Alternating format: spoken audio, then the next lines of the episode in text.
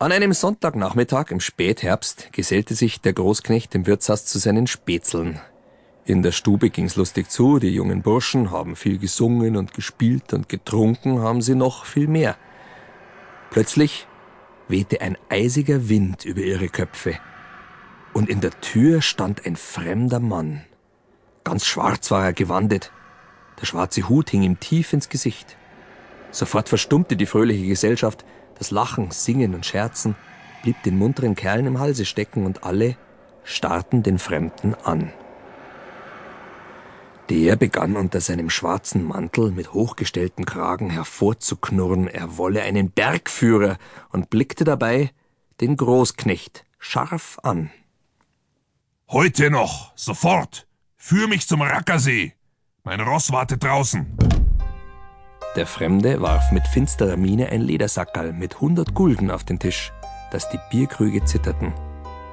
Niemand rührte sich, mucksmäuschenstill war es, und wie versteinert duckten sich die Burschen um den Tisch. Verrückt wäre derjenige, der es wagen würde, in so einer stockfinsteren, sternlosen Nacht auf den windigen Pfaden zum Rackersee hinaufzusteigen, noch dazu in solch einer grauseligen Gesellschaft. Für kein Geld der Welt hätte ein rechtschaffener Mann das gewagt. Die Augen der Zecher waren nun allesamt auf den Großknecht gerichtet, der wiederum stierte auf das Geldsackerl und seine Stirn war in tiefe Falten gelegt. Der Knecht zögerte nur wenige Sekunden, dann erhob er sich schweigend, warf seine Joppe über und ging dem Fremden hinterher, ohne auf das Geraune seiner Kameraden zu achten. Schnell wie ein Peitschenhieb schwang sich der Fremde auf sein stampfendes Ross. Mit schweren Schritten marschierte der Großknecht nach Durham und dann nach Oberdurham hinauf. Am Zügel führte er den schnaubenden Rappen, auf dessen Rücken der schwarze Mann. Dem Knecht war es, als zöge er Pferd und Reiter den Berg hinauf. So viel Kraft kostete ihn der Weg. Als Elbach hinter ihnen verschwand, stieg Nebel auf und verhüllte wie von Geisterhand Baum und Strauch, Steig und Stein. Heißer Schweiß brach dem Knecht aus. Sein Herz raste. Vom Scheitel bis zum Zeh überliefen ihn zugleich eisige Schauer. Sprich kein Wort und schau dich nicht um. Sonst geschieht dir ein Unheil, schnauzte der Fremde mit einer Stimme, die einem das Blut in den Adern gefrieren ließ. Mit größter Kraft schleppte sich der Knecht den gewundenen Pfad hinauf. Der Atem des Rappen brannte in seinem Nacken wie Flammen, Schaurig krachte der Weg unter den Hufen. Den Knecht grauste es. Was, wenn seine eigene Jacke schon in Flammen stand? Was geschah hinter ihm? Hörte er nicht gar ein boshaftes Lachen? Die Angst lähmte seine Schritte und raubte ihm die letzte Kraft.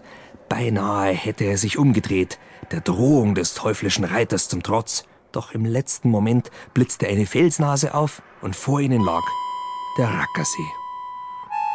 Aber was war das?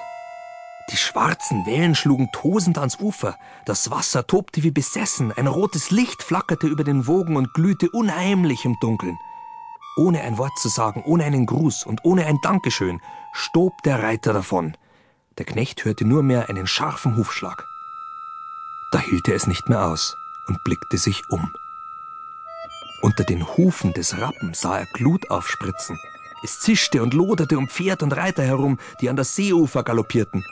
Die wilden Wogen schäumten und es war, als bäume sich der ganze See auf. Dann wurden der Fremde und das Ross von den Wellen verschluckt. Da stürzte der Knecht den Berg hinunter. Er taumelte wild, schreiend über Wege und Steige. Gehetzt wie ein verletztes Tier strauchelte er ins Tal, bis er zu Tode erschöpft in Elbach ankam. Wie im Rausch stürzte er in die Wirtsstube, doch seine Kameraden erkannten ihn nicht mehr. Der Knecht war ein anderer geworden. Keine Silbe sprach er. Aus seinen funkelnden Augen schleuderte er finstere Blicke und wirkte so feindselig wie ein hungriger Wolf. Mit so einem wollte keiner zusammen sein, und so mieden ihn die Kameraden fortan. Auch die Großstirn machte einen weiten Bogen um ihn. Der Großknecht verließ aber bald darauf das Dorf und zog unstet in den Bergwäldern umher. Mal mag ihn ein Waldarbeiter gesehen haben, dann soll er schwach